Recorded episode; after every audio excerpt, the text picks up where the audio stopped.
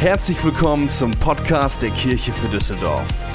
Danke, dass du dir die Zeit nimmst, diese Predigt anzuhören. Wir glauben, dass die nächsten Minuten dich ermutigen und inspirieren werden. Viel Spaß bei der folgenden Predigt. Guten Morgen zusammen. Ich hoffe, es geht euch gut. Sonntag und die Sonne scheint, ist cool, oder? Kirche ist wieder im Schlösser, ist cool, oder? Ich habe euch was mitgebracht, guck mal. Wisst ihr, was das ist? Kann man erkennen, ne? Ich glaube, es ist groß genug. Es ist ein Rezept. Ein Rezept brauchen wir, wenn wir krank sind. Right?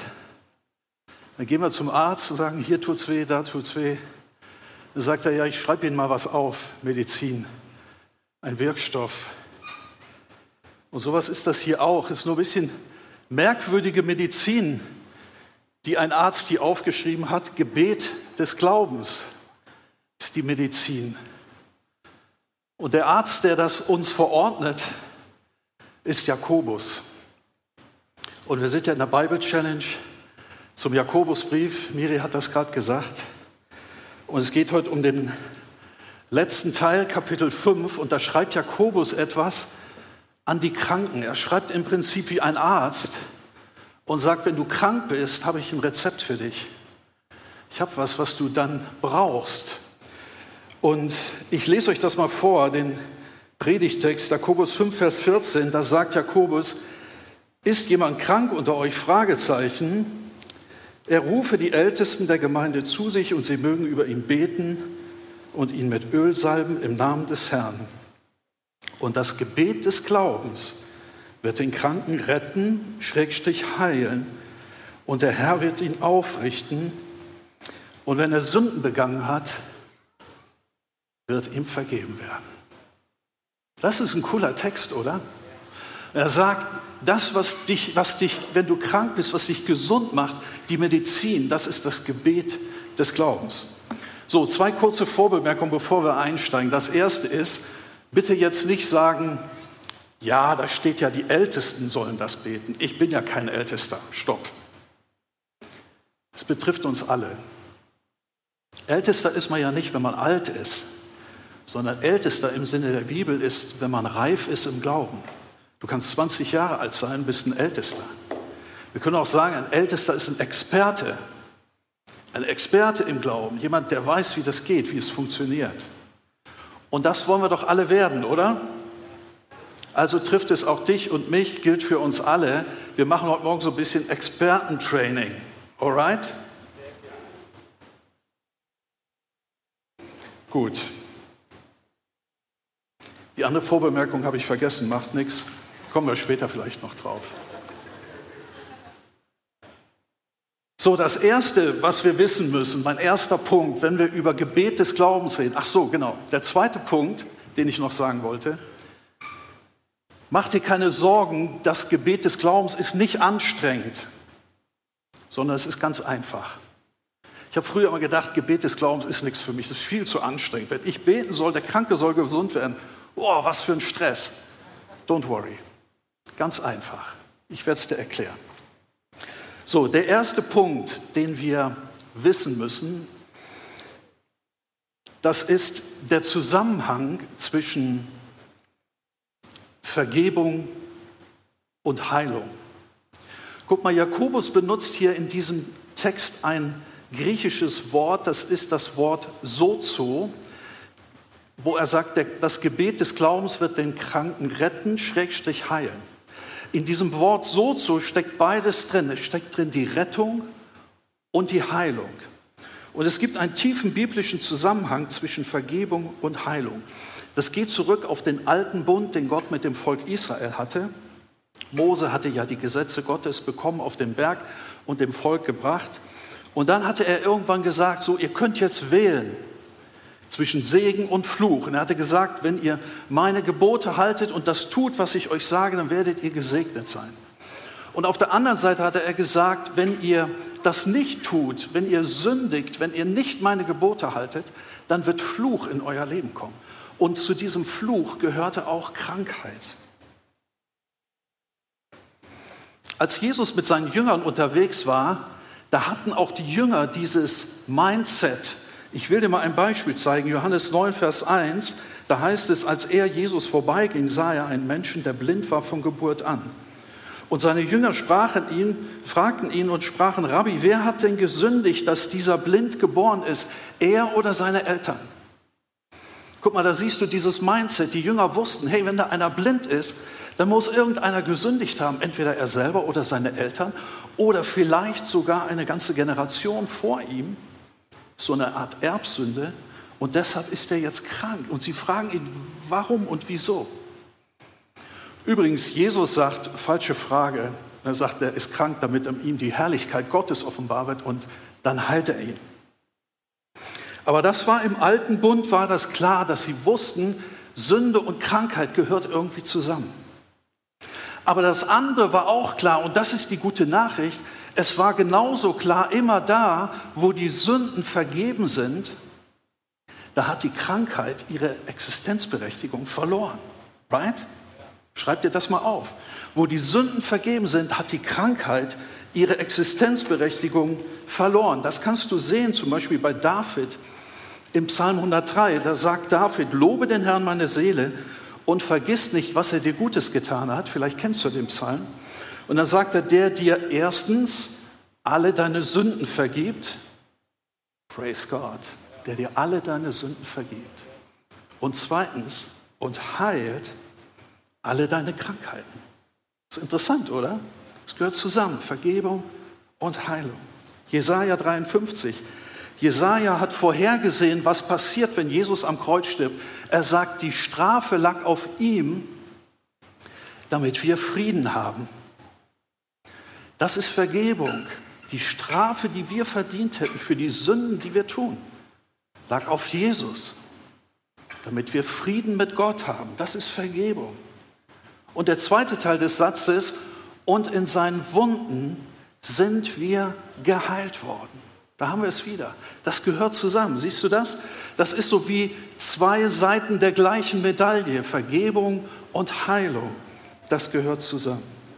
Und das steckt in diesem Wort sozo, das Jakobus hier verwendet und sagt, das Gebet des Glaubens wird dem Kranken zweierlei bringen. Es wird ihn retten, es wird ihm die Vergebung bringen und es wird ihn heilen. Beides wird passieren. Beides steckt in diesem Wort. Und ganz beiläufig sagt er dann ja noch, und übrigens, falls er gesündigt hat, wird ihm vergeben werden. So, die Frage ist ja jetzt, wie können wir denn lernen, so ein Gebet des Glaubens zu beten? Jesus hat seine Jünger gelehrt, wie man ein Gebet des Glaubens beten kann. Er hat sie ja auch losgeschickt, die Kranken zu heilen, aber er hat ihnen auch erklärt, wie das geht. Und Jesus hat dazu ein Bild verwendet, nämlich das Bild vom Weinstock. Und das möchte ich euch auch erklären. Johannes 15, Vers 5 sagt Jesus, ich bin der Weinstock und ihr seid die Reben. Wenn jemand in mir bleibt und ich in ihm bleibe, trägt er reiche Frucht, denn ohne mich könnt ihr nichts tun.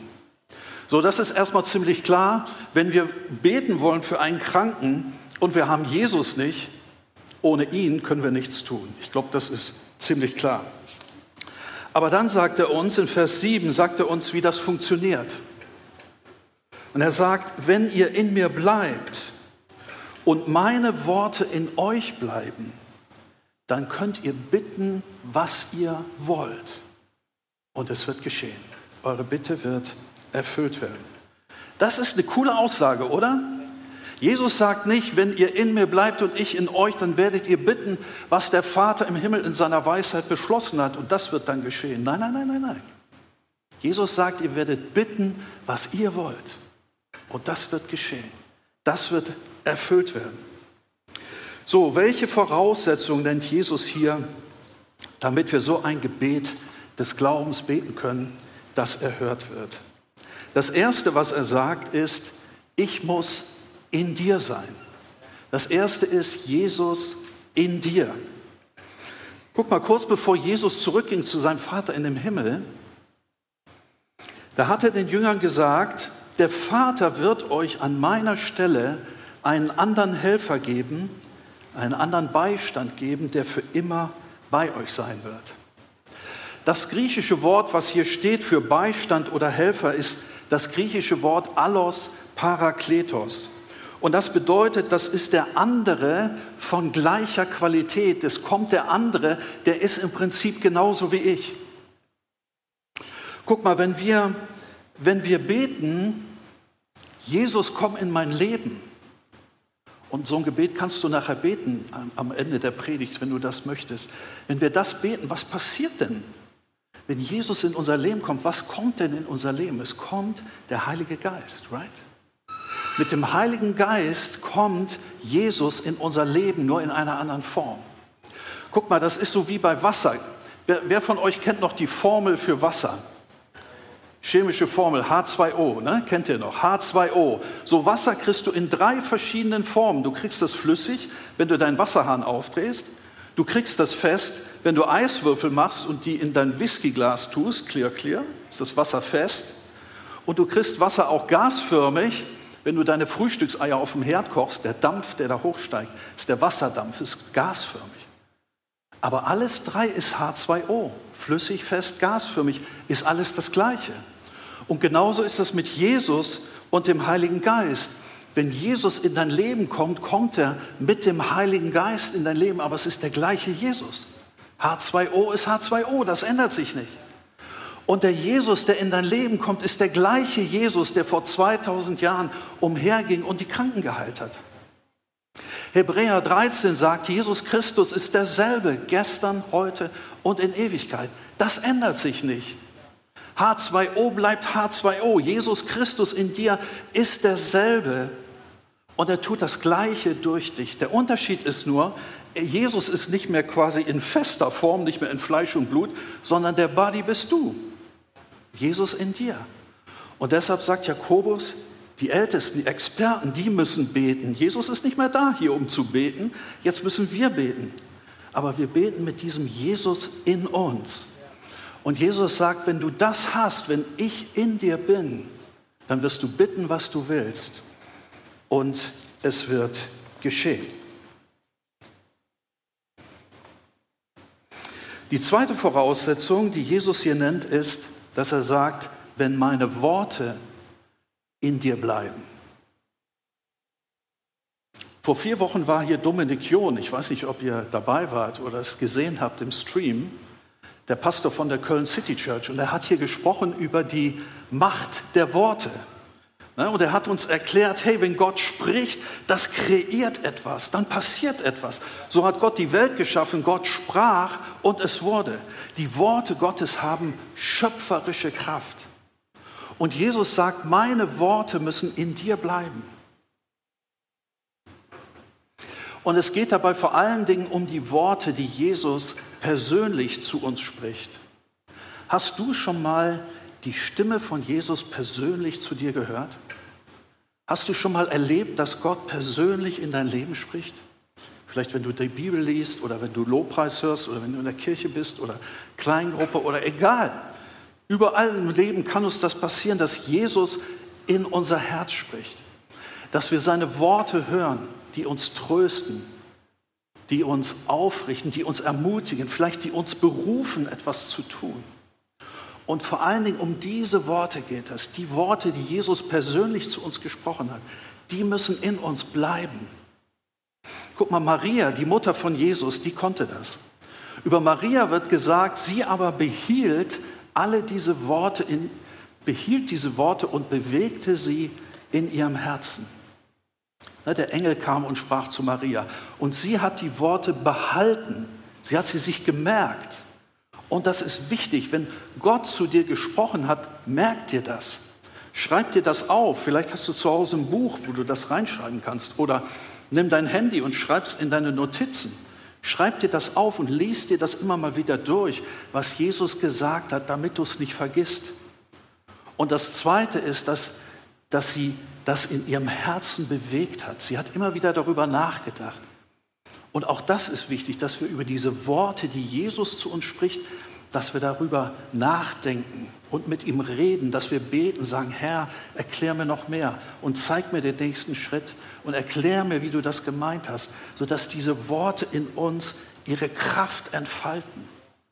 dann kreieren sie neues, ewiges Leben in uns. Und Jesus sagt, das brauchst du. Wenn du ein Gebet des Glaubens beten willst, dann müssen meine Worte in dir sein. Sie müssen in dir lebendig sein. Alright? So, mein letzter Punkt. Das ist der beste, habe ich für den Schluss aufgehoben. Jesus sagt, wenn ihr in mir seid. Ich habe da lange drüber nachgedacht, was das zu bedeuten hat. Ich habe das lange auch nicht gewusst, ehrlich gesagt. Ich habe mir gedacht, was kann das heißen, dass ich in Jesus bin? Also Jesus in mir, das kann ich mir vorstellen. Der Heilige Geist in mir, die Worte von Jesus in mir, das ist okay. Aber wie kann ich in Jesus sein? Ich bin doch nicht geistförmig, dass ich, wie soll ich in Jesus sein?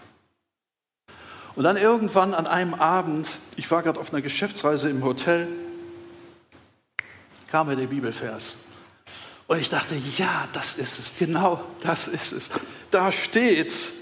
Und ich fand das so gut. 1. Johannes 4, Vers 16. Da sagt Johannes, und wir haben die Liebe, die Gott zu uns hat, erkannt und ihr geglaubt. Und dann sagt er, Gott ist Liebe. Und wer in der Liebe bleibt, der bleibt in Gott. Wow. Als ich das gelesen habe, habe ich gesagt, oh Jesus, wenn es das ist, das ist, das ist doch das Beste.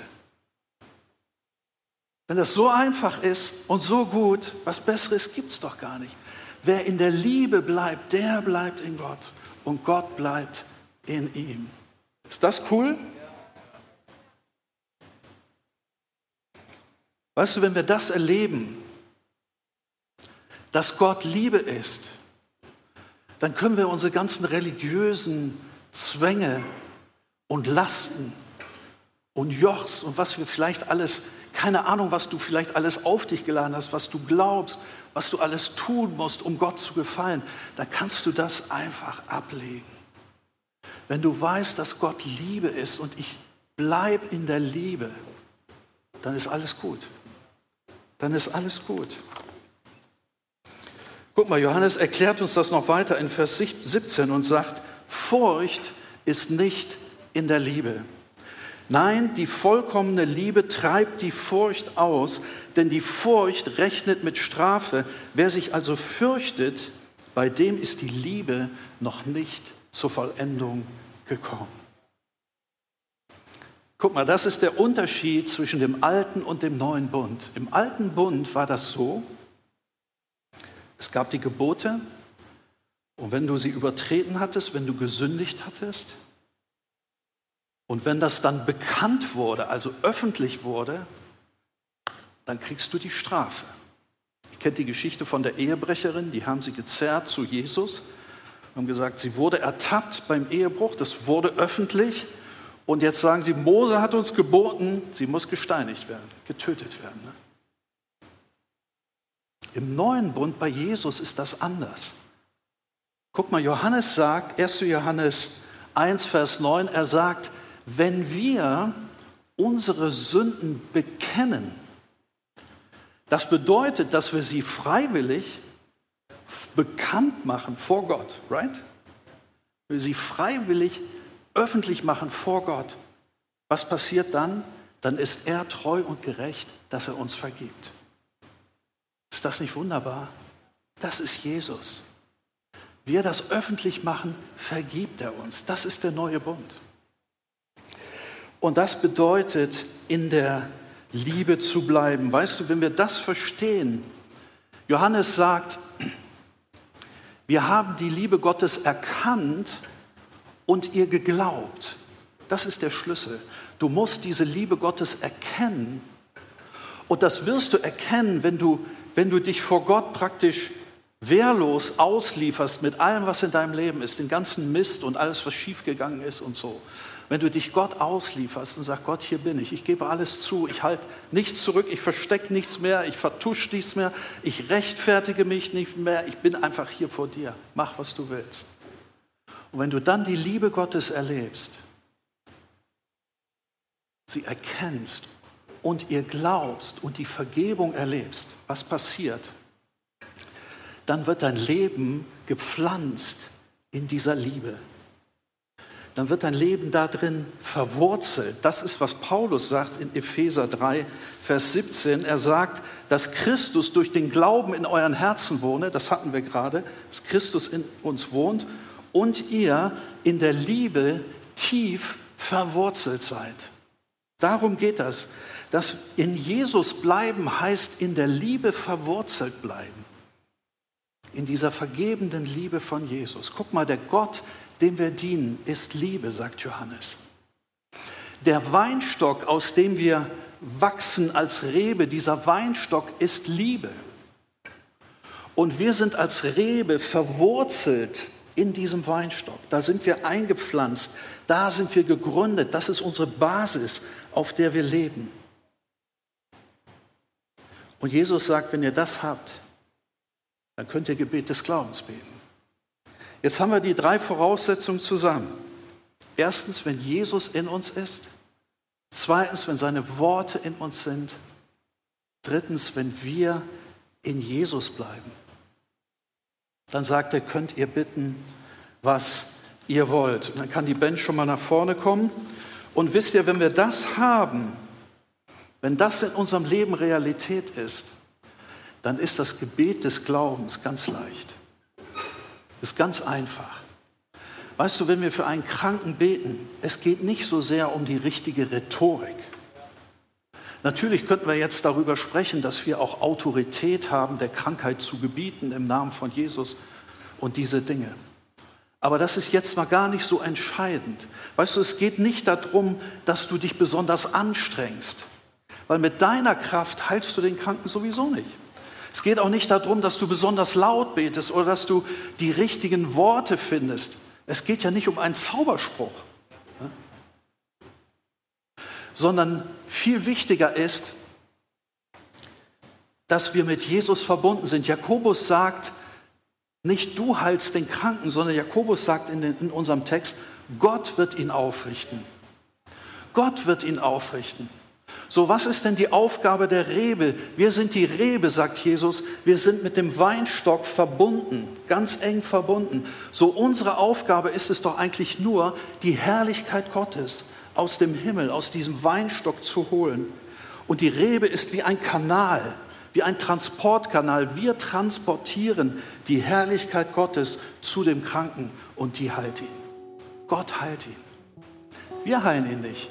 Die Kraft Gottes heilt den Kranken. Paulus hat das auf die Spitze getrieben und hat gesagt, ich rühme mich meiner Schwachheit.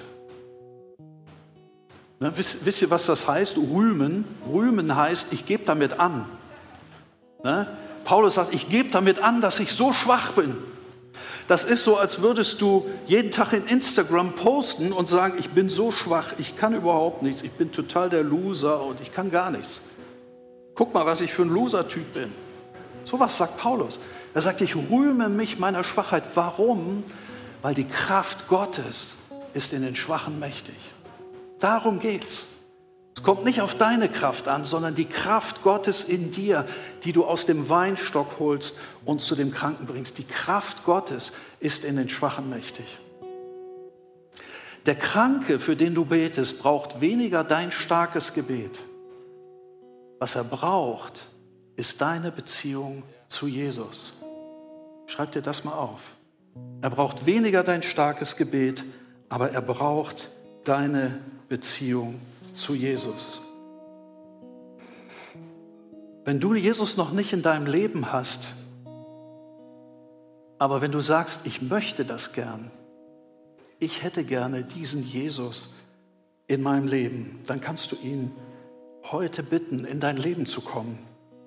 Das geht ganz einfach. Du kannst ihn bitten, dass er dir deine Sünden vergibt und er wird das tun. Er wird in dein Leben kommen und wird es verändern. Er wird seine, dir, du wirst seine Liebe erleben und das wird dich nie mehr loslassen. Und dann kannst du dich trennen von Dingen, die nicht okay sind in deinem Leben und kannst ein neues Leben starten. Die Bibel sagt, wenn wir zu Jesus kommen, wenn Jesus in uns kommt, werden wir neu geboren. Alles wird neu. Dein altes Leben ist dann vergangen und ein neues Leben fängt an. Und wenn du das willst, dann können wir jetzt zusammen beten und du kannst mir ein einfaches Gebet nachsprechen, indem du Jesus das sagst. Lass uns mal die Augen schließen und lass uns gemeinsam beten. Herr Jesus, wir danken dir, dass du so gut bist. Wir danken dir, dass du der Retter bist. Wir danken dir, dass du der Heiler bist. Wir danken dir, dass wir nicht alleine sind in dieser Welt, sondern dass du zu uns kommst, dass du sogar in uns wohnst. Und Herr, ich bitte dich, dass du jetzt einfach durch die Reihen gehst oder bei jedem, der zu Hause zuschaut, dass du da bist, Herr. Bitte dich, dass du uns tröstest, dass du uns aufrichtest, dass du heilst. Herr, wir senden, schicken deine Herrlichkeit und deine Heilungskraft zu jedem, der krank ist und Heilung braucht. Wir sprechen Heilung in jedes Leben, in jeden Körper, der das braucht, im Namen von Jesus. Und wir danken dir, Jesus, dass du der gleiche bist, gestern, heute und in Ewigkeit, dass du dich nie verändert hast und nie verändern wirst. Und dafür ehren wir dich.